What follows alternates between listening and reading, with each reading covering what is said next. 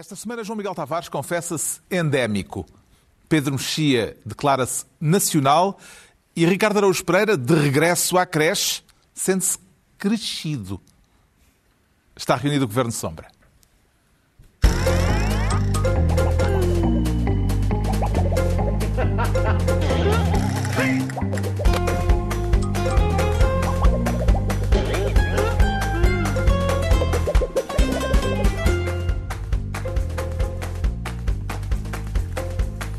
Ora viva, sejam bem-vindos. No final de uma semana em que a intriga política foi desconfinada e remeteu o vírus para segundo plano, como é que vê o enxovalho a que a pandemia foi sujeita, Ricardo Araújo Pereira, deixando de abrir os telejornais? É verdade, deixou de, deixou de se falar em Covid na abertura dos telejornais. Eu, eu, eu tinha esperança que nós descobríssemos a cura e foi com uma injeção. E, portanto, foi assim que, foi assim que Portugal hum, conseguiu arranjar uma maneira de se falar menos. Ainda não, não é ainda a cura para a doença, mas é a cura para o, a, a, quantidade enorme de notícias sobre a doença na abertura de telejornais. O regresso à intriga política pode considerar-se um sinal de esperança, João Miguel Tavares? Eu acho que sim, eu acho que sim. Quando muda o disco é porque alguma coisa de novo uh, passa a acontecer. Eu próprio, que já quase, quase estou com saudade daqueles programas desportivos em que se discute canelas e se foi penalti ou não, um, vejo com grande alegria o regresso da boa intrigalhada política à, à televisão, às aberturas dos telejornais. Parece-lhe que temos mais, ou defesas mais eficazes para fazer frente a crises políticas, a crises económicas ou a crises sanitárias, Pedro Mexia? Que as políticas são ótimas porque nós não precisamos realmente nos preparar, não só porque há muitas, eh, já sabemos mais ou menos o que acontece e porque de facto são. já temos é, muita imunidade isto rebanho, é, não é? Isto é, de facto, a razão de ser de um programa como este. A política, além de serem decisões importantes sobre o nosso futuro coletivo, que não nos interessa, são pessoas a dizer coisas. E as pessoas todas as semanas dizem coisas, e agora dizem muitas coisas. Aqui são decisões sobre a nossa saúde e a economia é menos estimulante para nós e temos que ler mais coisas. E as coisas que jornais se em estrangeiro também eh, são, é... podem ser mais problemáticas porque nós dominamos. Exatamente. Vamos então à distribuição de pastas e à intriga política uh, com o João Miguel Tavares. Uh, querer ser ministro da alta tensão. Perante a sucessão de acontecimentos dos últimos dias, surpreendeu uh, João Miguel Tavares a notícia de que o ministro, dos, o ministro das Finanças quis demitir-se na última quarta-feira? A mim tudo me surpreendeu. Eu, aliás, quando, quando comecei com, este, uh, com a escolha deste Ministério, era, era alta tensão, mas uh, eu devia-se ter chamado alta confusão, porque foram umas atrás das outras e nós, de facto. Foi uma semana é por... bastante azogada. É, não sei se é como, como, quando nós estamos em má forma e temos que retomar e, e, e nos doem os músculos, eu, eu passava, dia, cada dia passava, eu. Ah, ah. A sério? Não.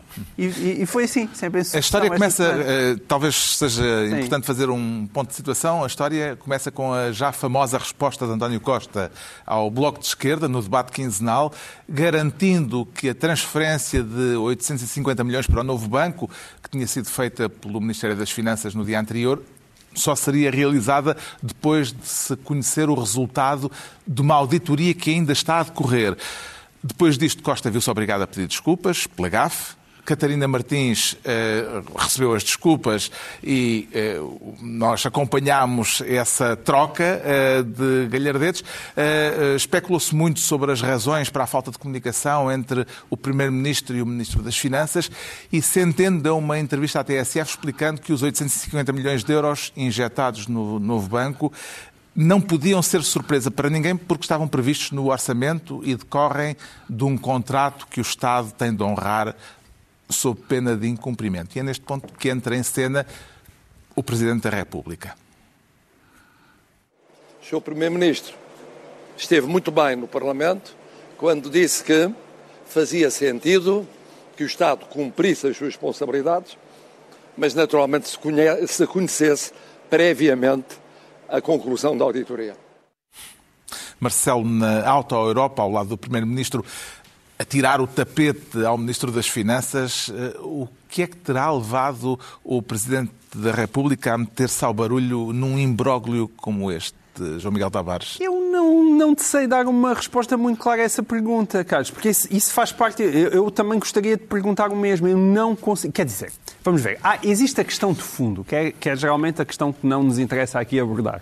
Mas façamos um esforço para tentar olhar para a questão de fundo. A questão de fundo também não é de fácil resolução. Ou seja, saber se aquela injeção de 850 milhões deveria ter sido feita nesta altura ou atrasada não é fácil de responder. Em termos políticos, eu diria que António Costa e o Presidente da República têm razão. Ou seja, de qualquer português gostaria de ver uma auditoria antes de toma lá mais uma tranche.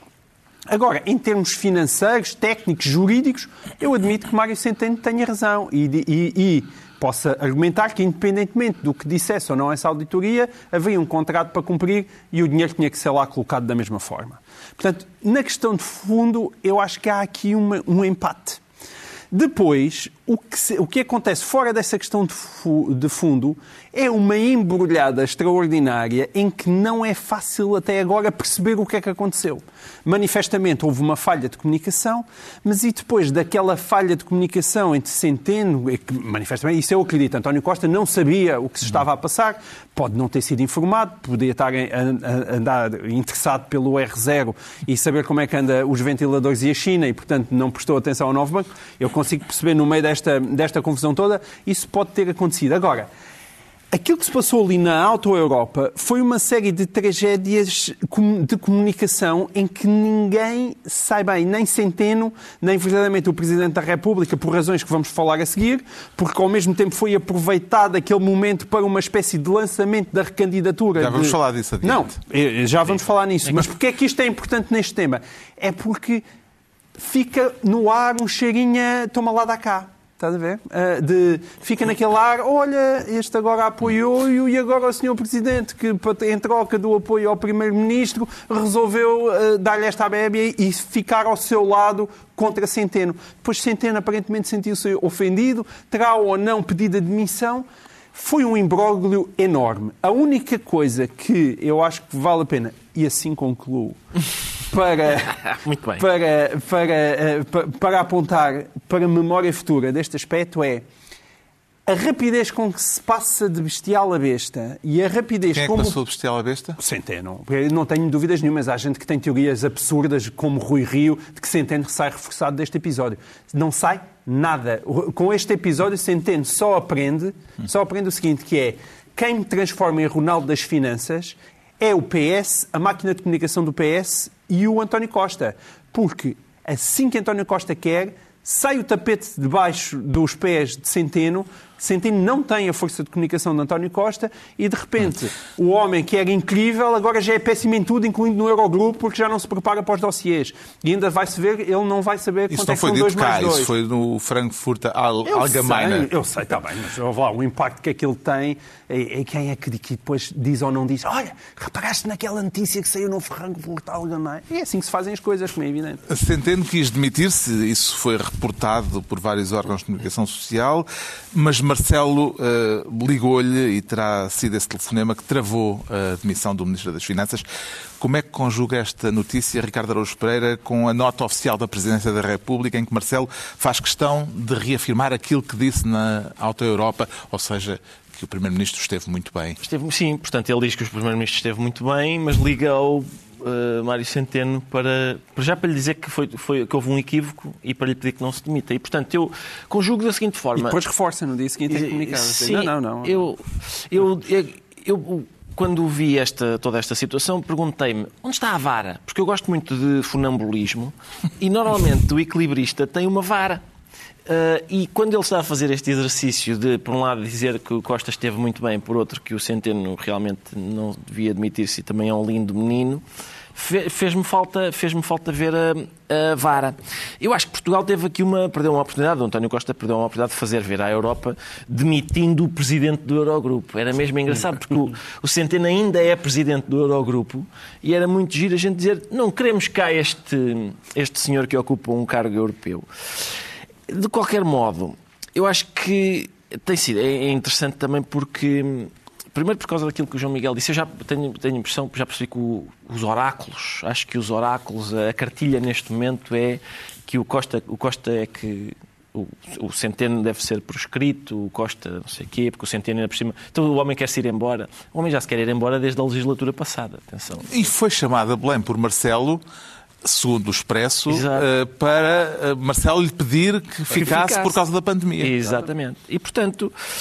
hum, Mas agora, eh, mas agora é o patinho feio do regime. Exatamente. Eu, eu, portanto, eu recordo com saudade daqueles tempos em que Centeno era... Por exemplo, durante a campanha eleitoral. Se eu não tenho um Centeno, eu tenho um Centeno. Se eu gostar, era muito de ter um Centeno. Não, eu também tenho o meu Centeno, que é o Sarmento. Se eu não se andei, o seu Centeno não vale nada comparado com o meu Centeno. Isso foi com o Rui Rio. Na, na altura em que o Centeno ainda houve uma inflação de Centeno e perdeu valor muito depressa. Não sei, se, não sei se houve uma inundação de Centenos no mercado, mas o certo é que este perdeu, perdeu valor. Se calhar foi por causa disso. Não, se calhar E foi depois- Covid. e depois também vão muito longe aqueles tempos em que se dizia, em que se dizia ui, PCP e Bloco, a geringonça, isso não vai, isso não vai durar, por causa dos, das posições extremistas de PC e Bloco. E afinal foi uma posição nada extremista, que é pagar mais uma prestação ao, ao novo banco, que fez com que de repente houvesse aqui uma. A, ger- a- geringonça do próprio governo tremesse. No meio de toda esta turbulência, o líder do PSD também veio ajudar à festa, dizendo na quarta-feira que Centeno não podia continuar no governo por ter sido desleal ao primeiro-ministro, foi a frase usada por eh, Rui Rio.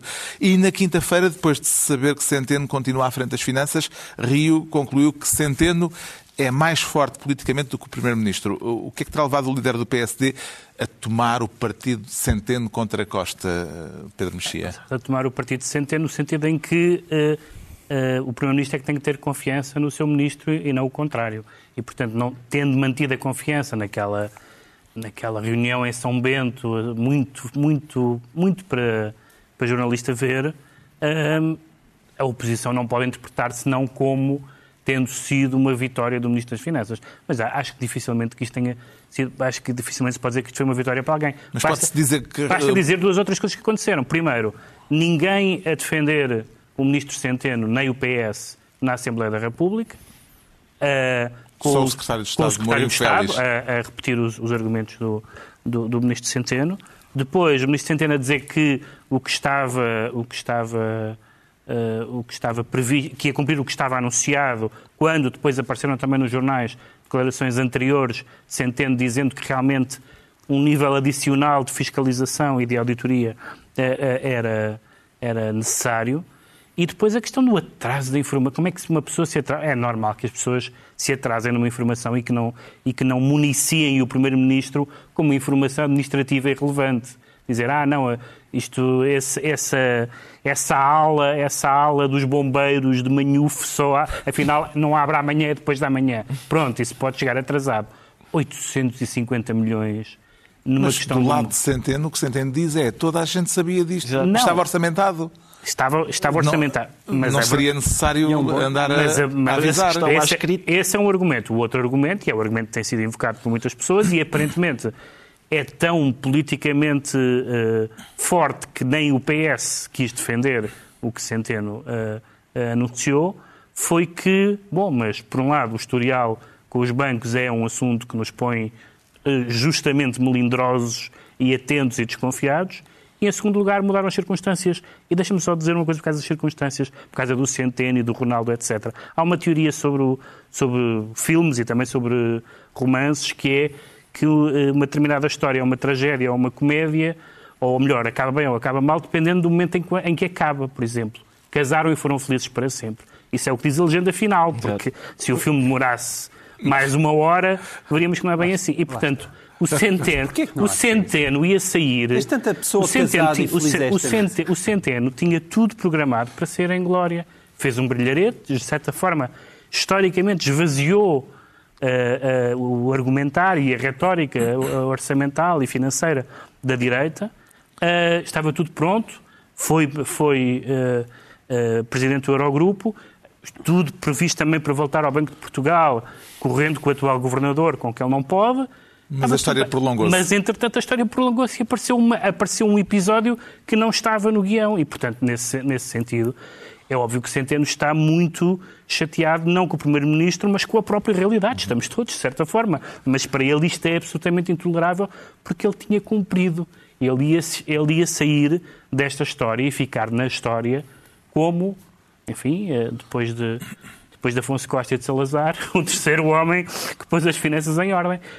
Um, e, portanto, isso não, não, não correu bem. Portanto, é normal que haja uma tensão quase existencial que leva a que isto, que podia ter sido apenas um erro de informação ou um, ou um taticismo, tenha assumido uma, uma dimensão de crise que não se justifica nesta altura, não é Entregamos ao João Miguel Tavares a pasta de Ministro da Alta Tensão. Quanto ao Ricardo Araújo Pereira, quer ser desta vez Ministro da recandidatura. Imagino que lhe caiu o queixo quando percebeu que Marcelo vai voltar a candidatar-se a Belém. Sim, sim. Fiquei muito surpreendido. Fiquei muito surpreendido. A única coisa... Sim. Sim.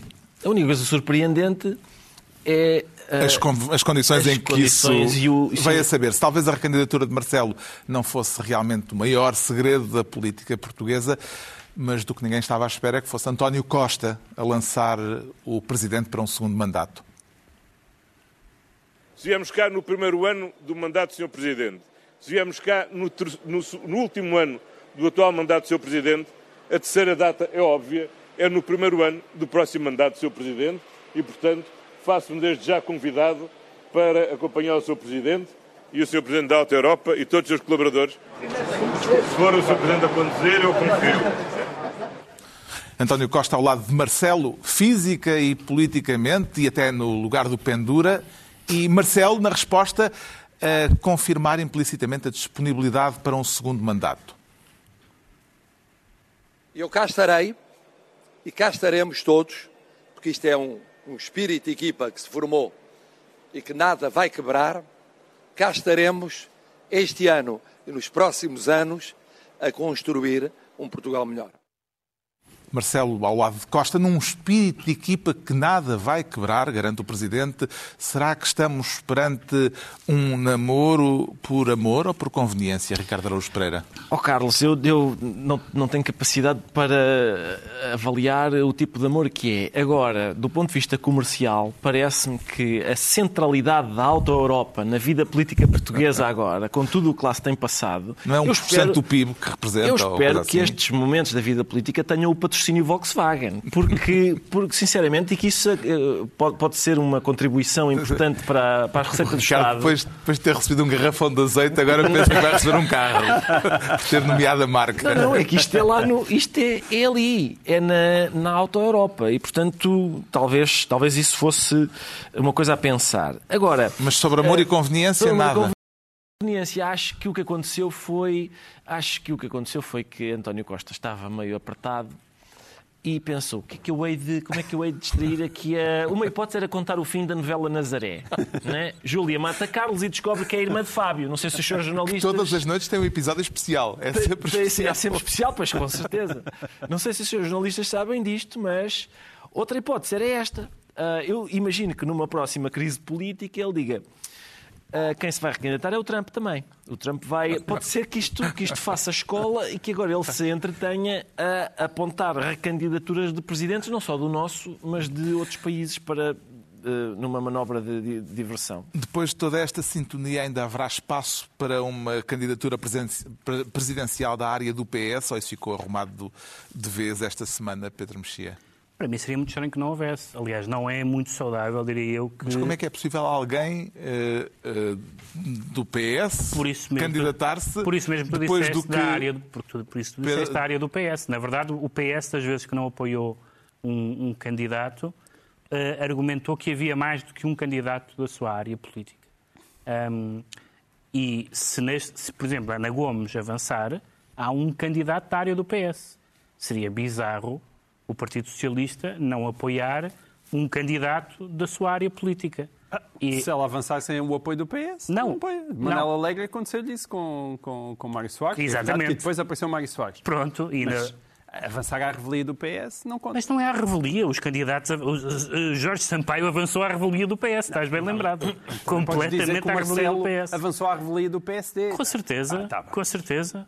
Claro. Não me parece que... Aliás, a questão é... Que... Aliás, com muito pouco entusiasmo de Pedro Passos Coelho. Exatamente. Portanto, a revelia do PSD. Tempos, claro, meu caro. A questão é como é que alguém pode ser apoiado pelo PS depois destas palavras de António Costa. António Costa já anunciou que Marcelo não só vai ser candidato, como vai ser o futuro Porque o houve próximo um, presidente. gelo, houve um gelo nas, nas cabeças do PS eh, em termos de declarações públicas a seguir a isto. A gente disse secretários de Estado e porta-vozes e tudo mais, dizendo, bem, não há nenhuma decisão sobre essa matéria, etc. É muito bizarro que um, dois partidos, poli- os dois principais partidos políticos tenham o mesmo candidato. Já É aconteceu eh, com o Cavaco Silva, E- que apoiou Mário E Soares. correu tão bem ao PSD.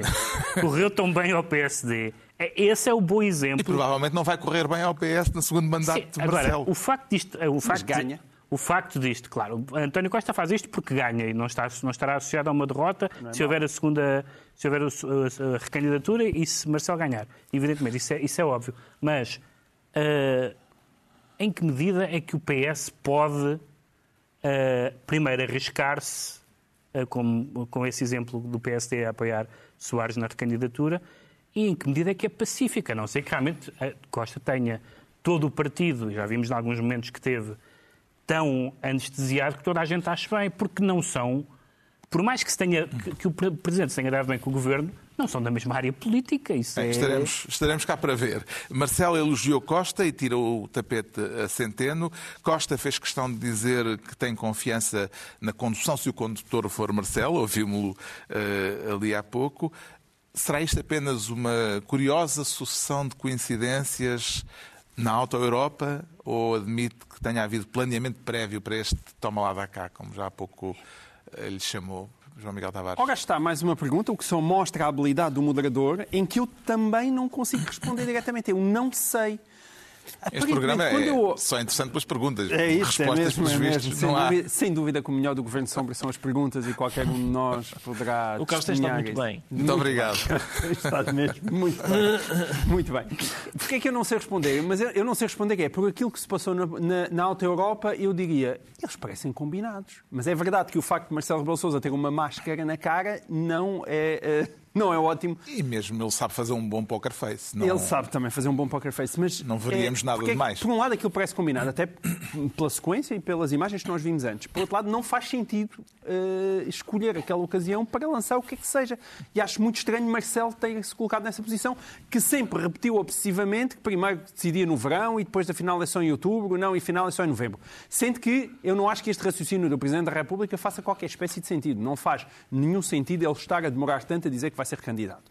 Primeiro, porque toda a gente está convencidíssima que vai ser, e por outro, porque ninguém compreenderia se não fosse. Nunca neste momento, nunca com o Covid, com o drama isso- que aí também por isso é que não tem necessidade de anunciar que. Não, vai não ser acho. candidato. acho. Acho que por bem, para, para clarificação, para cada vez que lhe metem um microfone à frente. eh, mas, mas deixa-me ainda acrescentar que a notícia que foi dada pela maior parte do- dos órgãos de comunicação social foi a notícia, a meu ver, completamente errada. A notícia ali não é António Costa a empurrar Marcelo. A notícia é António Costa a mostrar disponibilidade do PS para apoiar Marcelo. Aquela é a notícia. Ou pelo E menos as a pessoas passam por António. Costa. Não, o, o senhor moderador fez a pergunta, mais uma vez, esteve muito bem. Muito bem. Esteve mesmo muito bem, que é, pá, desculpa lá, depois disto, quem é que vai chegar à frente? Ele não, é que não é só ele dizer que eh, o senhor vai se recandidatar, é o senhor vai ganhar. Então que vai, vai meter, o PS vai meter um candidato só porque sim para perder? Não é o PS. É, é- Sim, na Com- campanha eleitoral vai ser o bombo da festa. Fosse esse essa na campanha eleitoral. É. Fosse quem, fosse ah, quem aqui fosse. está este senhor, Oh, mas... João Miguel, é fosse quem fosse que António Costa apoiasse, a Ana Gomes não lhe ia pedir autorização primeiro, certo? Certo, mas Portanto, não mudou nada enquanto a isso. não mudou. mas- Nada, não mudou nada. Não, mudou, Mudou nada. porque o PS não com- pode apoiar eh, não um pode candidato apoiar. da área do PS, porque se apoiar esse candidato, esse candidato vai ser eh, Não. um- o bombo da festa numa campanha Não é eleitoral isso. com as Isto não imagens em repeat de António dizer, isto Costa não- a dizer isto não que. Marcelo vai ser o próximo Isto presidente. não mudou nada quanto à possibilidade de haver um candidato à área do PS Sim. em que as pessoas da área do PS Ah, Mas isso não é é coisa. mas isso é outra ideologicamente. Se for um- votam. Com certeza, Pronto, Pedro, então mas é outra isso, coisa, mas é a questão não é essa. A questão Mas é disso que estamos a falar. Quem é que, não é, não. Eu estou a falar é, É, quem se é que é o PS apoiado pelo PS. apoiar. Aliás, isto, esta declaração de António Costa nem sequer é aquela coisa de, de PSD a dizer que não vamos apresentar candidato. Isto é quase um endorsement, é dizer força que eu voto. Agora, só uma última frase. Um bloco central Belém-São Bento, que é cada vez mais aquilo que se vai, parece estar-se a formar, tem também os seus perigos e cá, cá estaremos nós para falar deles. O Ricardo Araújo Pereira fica então ministro da recandidatura. Agora é a vez do Pedro Mexia se tornar ministro dos ajuntamentos. Não, não diga que quer acabar com o recreio e voltar a pôr-nos a falar da pandemia, Pedro Mexia. Eu não quero, quero que, que haja atenção. Toda a gente tem dito, e com razão, que é preciso regressar hum. a, alguma normalidade, mas em, algum, alguns setores, e nos setores da cultura, por exemplo, o, o que é o regresso à normalidade, aliás, dito pelas próprias pessoas dos vários setores, e estamos a pensar, estou a pensar, por exemplo, nos, nos museus, estou a pensar. O caso dos museus é um caso muito, muito típico, que é, e, e, e alguns museus em particular, os museus em que, em que uh, a interatividade é, é incentivada, os museus de ciência, coisas desse género.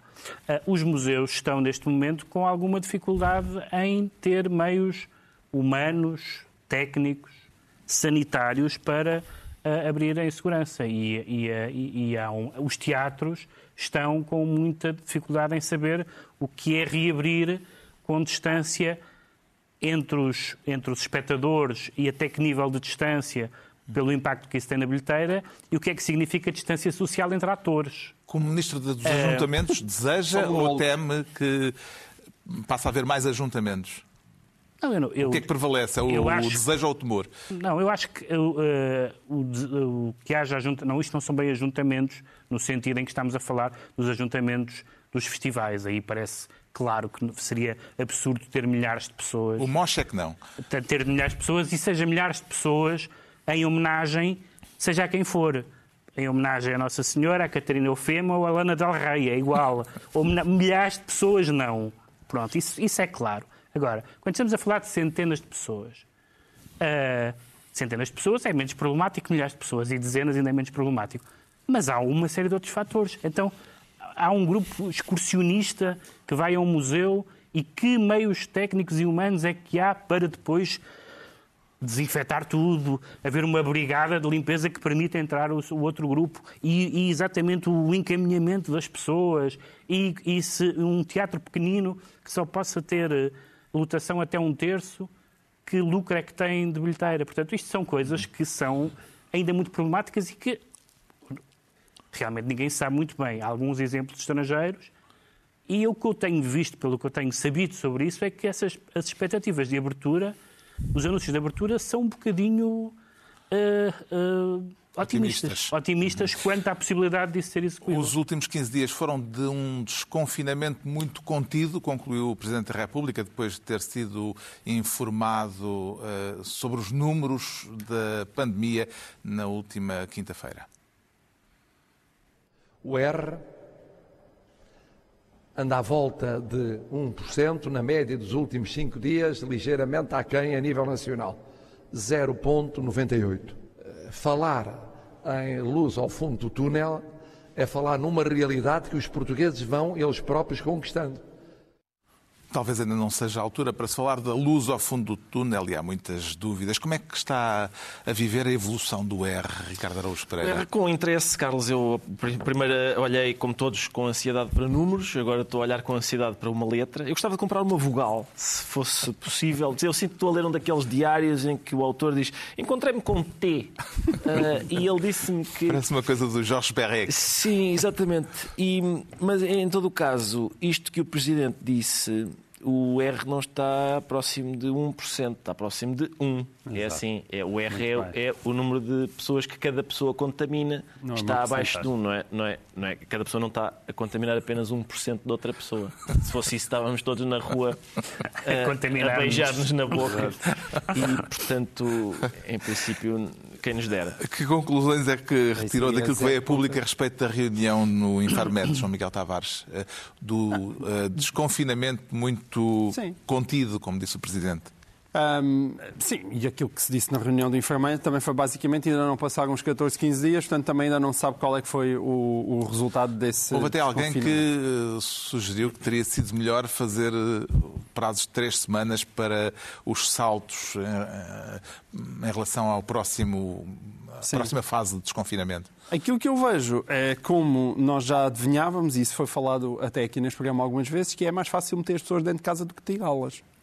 Há uns que têm que sair de casa porque têm mesmo de ser, há outros que se podem dar ao luxo de ficar com o salário inteiro e esses, desde que tenham algum medo, dizem, pá, deixa lá estar que aqui está-se bem.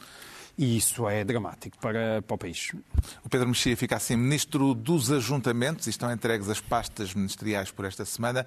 Agora vamos saber porque é que o Ricardo Araújo Pereira se sente crescido.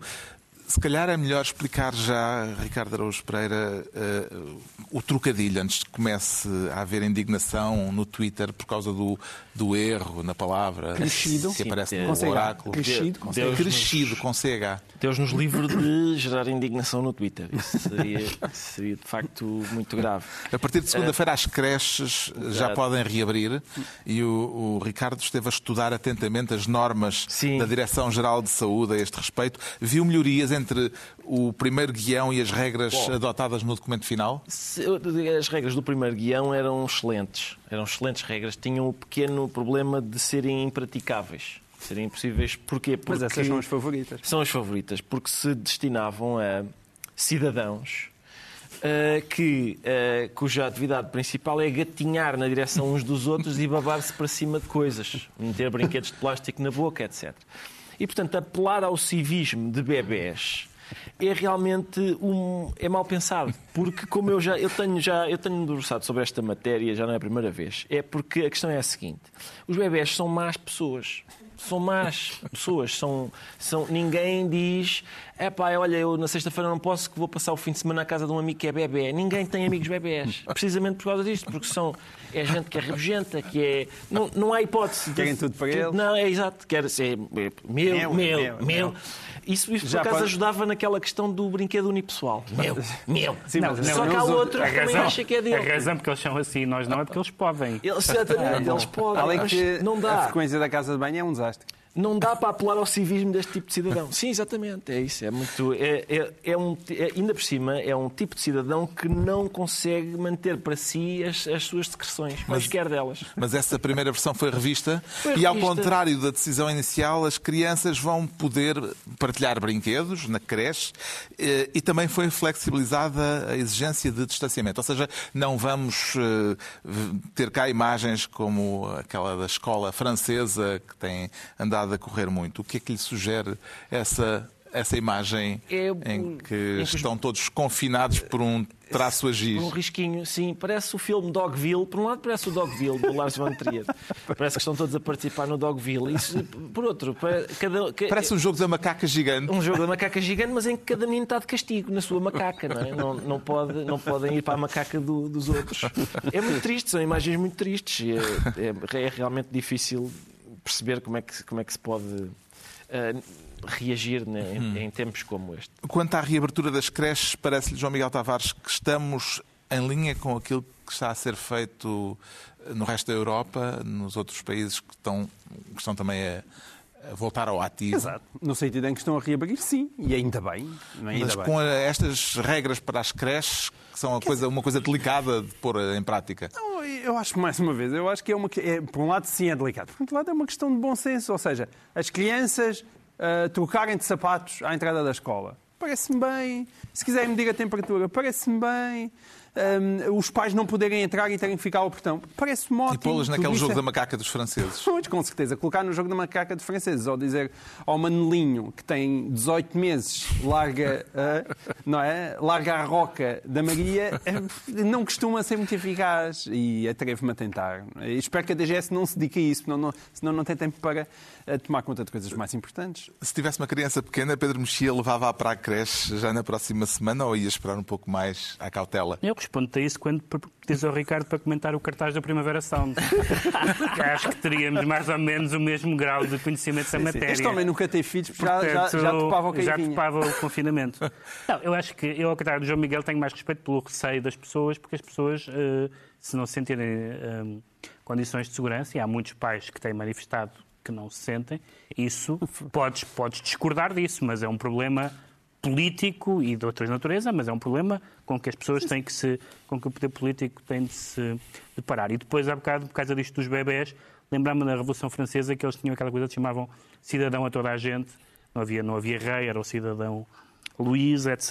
Mas cidadão bebê é, é a primeira vez, não há cidadãos bebés. Portanto, as crianças, evidentemente, não têm. Como é que era o outro? Não têm. ah, Personalidade jurídica. personalidade jurídica. As crianças têm personalidade jurídica, mas não, não se pode exigir as regras Civismo não, de aquelas não é regras com que é elas. exigido a, todos nós. E, portanto, isso depende de um controle de adultos. E isso é. Isso pode-se mais regular mais facilmente, mas é difícil de complicado. fazer. Está esclarecido porque é que o Ricardo Araújo Pereira diz sentir-se crescido quanto ao João Miguel Tavares declara-se endémico, ou seja, veio para ficar. Ah, ou no Governo de Sombra, na verdade, somos todos endémicos. Atenção, somos todos endémicos. Governo de Sombra, que isto já começou há mais de 10 anos. Para, e eu- grande, para grande desgosto da, da, muita gente. Este painel nunca mudou. Isto deve ser inédito na televisão portuguesa. Há programas mais longos, mas sempre com os mesmos somos nós. Isto não é para falar do Governo de Sombra, é para falar do aviso da Organização Mundial de Saúde que põe a hipótese de que o SARS-CoV-2 venha a tornar-se endémico, que nunca mais vamos livrar-nos dele. Eh, É possível ter uma ideia das implicações que isto terá na nossa vida a confirmar-se? As implicações eh, são aquelas que eu pessoalmente já defendo há algum tempo, que é temos que aprender a viver com isto, não vamos ficar sentados à espera que exista uma vacina que não sabemos se chega, quando chega, e mesmo que seja inventada também não sabemos, eh, sabemos quando é que a dose vai entrar no nosso braço. Que pode demorar imenso tempo. Um ano e meio, no mínimo, dizem as pessoas, mas foi que dois anos, três anos a chegar cá.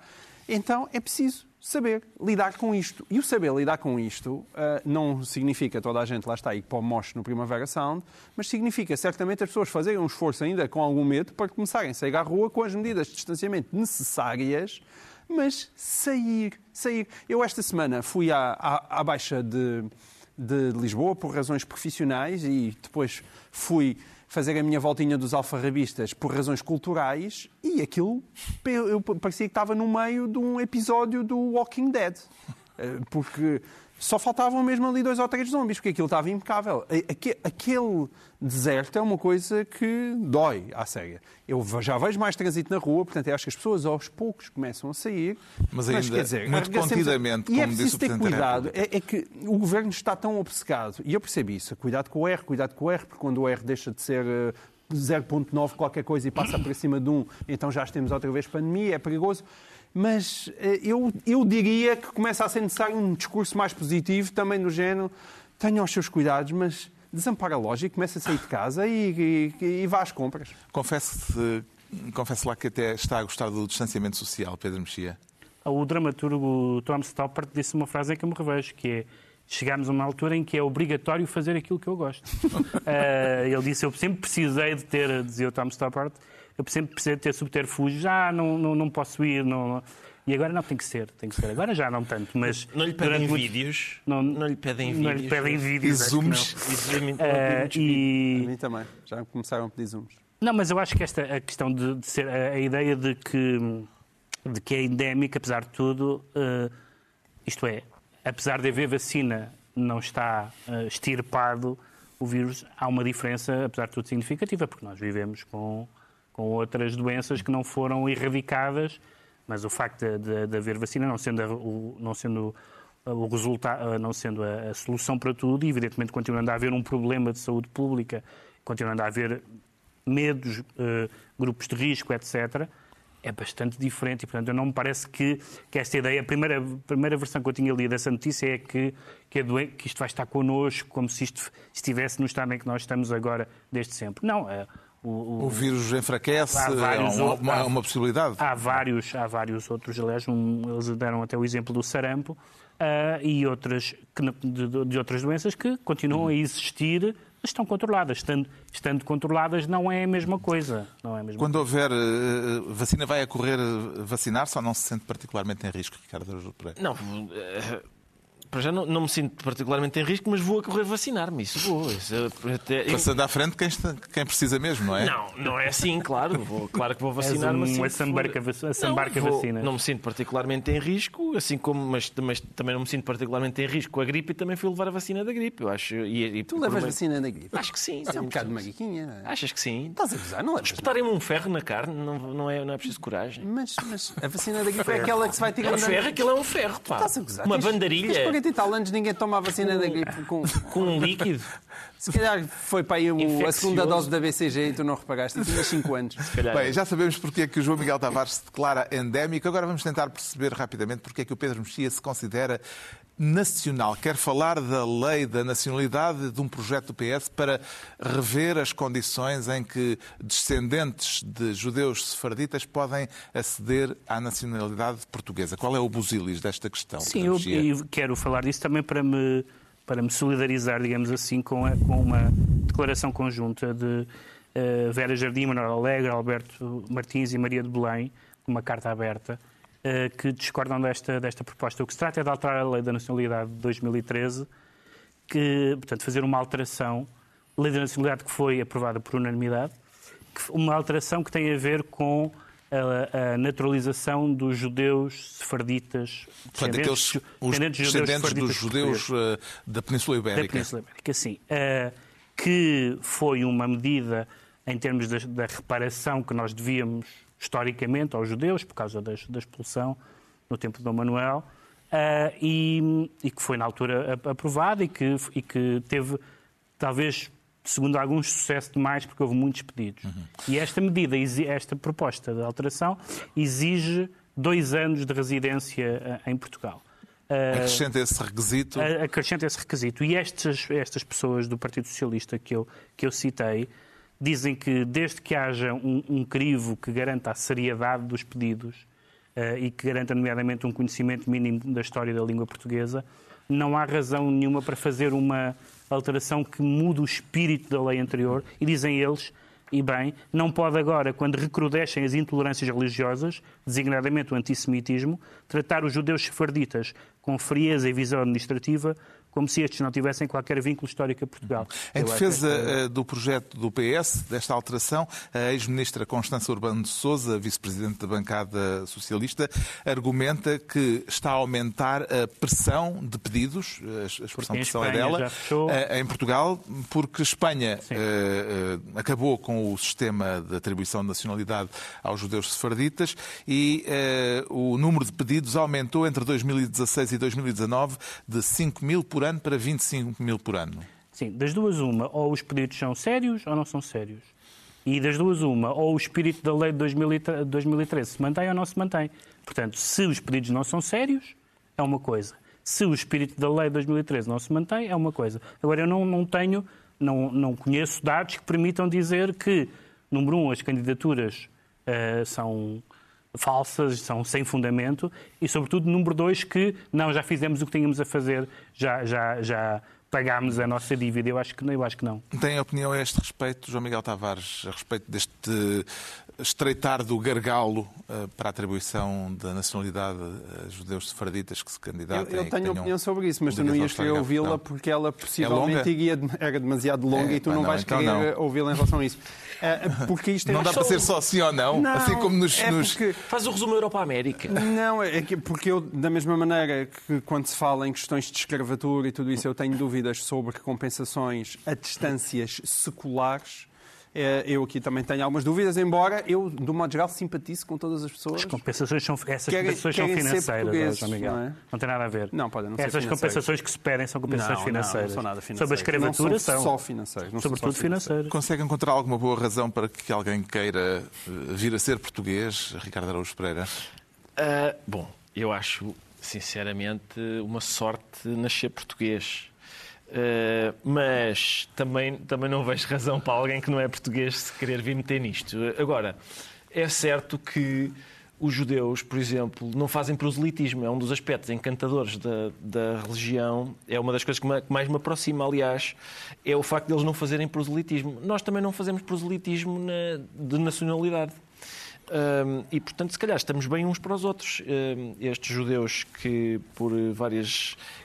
num dos, num dos episódios mais estúpidos e Sim, sim. da história de Portugal. E miméticos, ainda por cima. Exato. Tiveram de.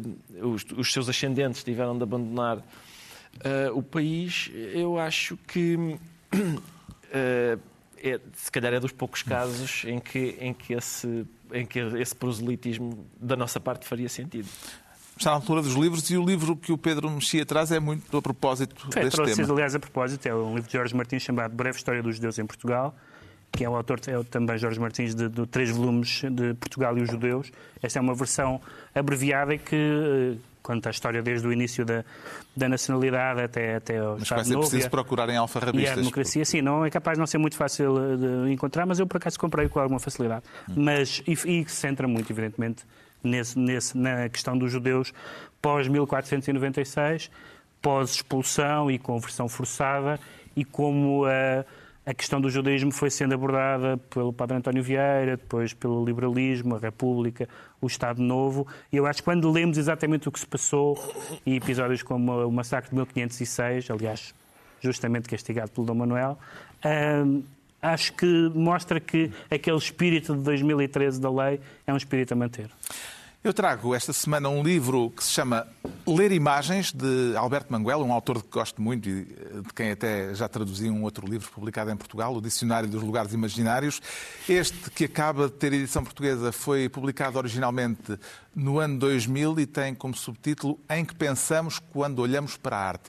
Alberto Manguel não é um crítico de arte, não é um especialista da história da pintura, é sobretudo um leitor entusiasmado, a obra de referência dele é, aliás, uma história da leitura, e é como leitor entusiasmado e entusiasta, capaz de relacionar factos e leituras de origens muito diferentes, que Manguel usa as suas memórias pessoais e a enorme erudição que tem para refletir e para nos fazer refletir sobre um conjunto de imagens icónicas da história da pintura eh, ocidental. É, logo é Lá vai. escolher. Ele, Foi- eu- Sim, foi ao calhas. Foi ao calhas, sim, sim. Como é icónica, É. pronto, foi o que lhe ocorreu.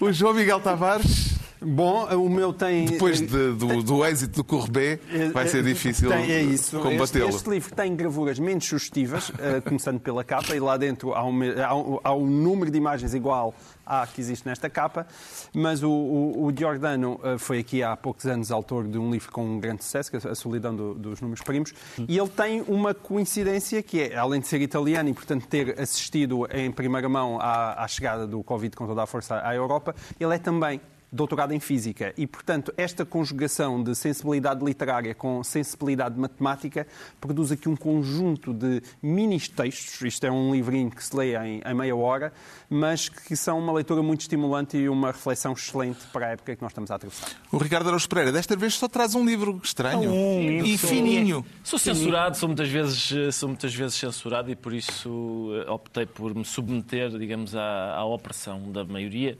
É o, é o último livro de Jorge Sousa Braga, um poeta de que eu gosto muito, um poeta do Porto, que eu já citei várias vezes aqui no Governo Sombra. Ele tem, os seus primeiros livros foram coligidos num, num livro chamado eh, O Poeta Nu, embora E isso não depois- foi, não foi uma escolha que teve a ver com o meu Courbet, não? Não, não, o meu livro- Porque ele é, eh, é ginecologista, não é? É, é obstetra, exatamente. É isso Obstetra. mesmo, E é o isso. seu primeiro livro também tem um nome muito estimulante. Tem, tem chama-se De Manhã Vamos Todos Acordar com uma Pérola no Cu. E, e é, um, é um livro de. Esses, esses livros, lá está, esses primeiros livros. Tanto Que é um livro como- magnífico. Sim, exatamente, e é mesmo. Tanto esse como A Greve dos Controladores de Voo, etc., estão todos reunidos nesse volume chamado O Poeta Nu. Depois disso, ele editou vários outros livros e, e, e alguma, editou alguns livros, como por exemplo eh, O Vinho e as Rosas, uma seleção de poemas sobre a embriaguez também na Síria Alvim. E agora tem este que se chama A Matéria Escura e eu vou ler o poema A Última Ceia. Quer, quer o meu amigo queira, quer não. Havia mais 12 lugares à mesa e estavas sozinho. Uns não puderam aparecer porque houve greve dos comboios, outros porque havia atividades da empresa que não podiam descurar, outros ainda porque aproveitaram as férias para relaxar uns dias em Cancún. Não tinhas ninguém que te pudesse trair, não tinhas ninguém que te pudesse escutar a dizer etche homo. Comeste em silêncio uma sopa instantânea de lentilhas e foste-te deitar. Amanhã continuarás vivo, não terás de te dar ao trabalho de ressuscitares e ascenderes ao céu, apenas de continuares a carregar a tua pesada cruz cotidiana. Jorge Sousa Braga, Jorge Sousa Braga. A Matéria Escura. Está quase concluída mais uma reunião semanal e para a despedida, uma vez que eh, para a semana, na próxima segunda-feira, reabrem as creches, fica uma sugestão de desinfecção made in China.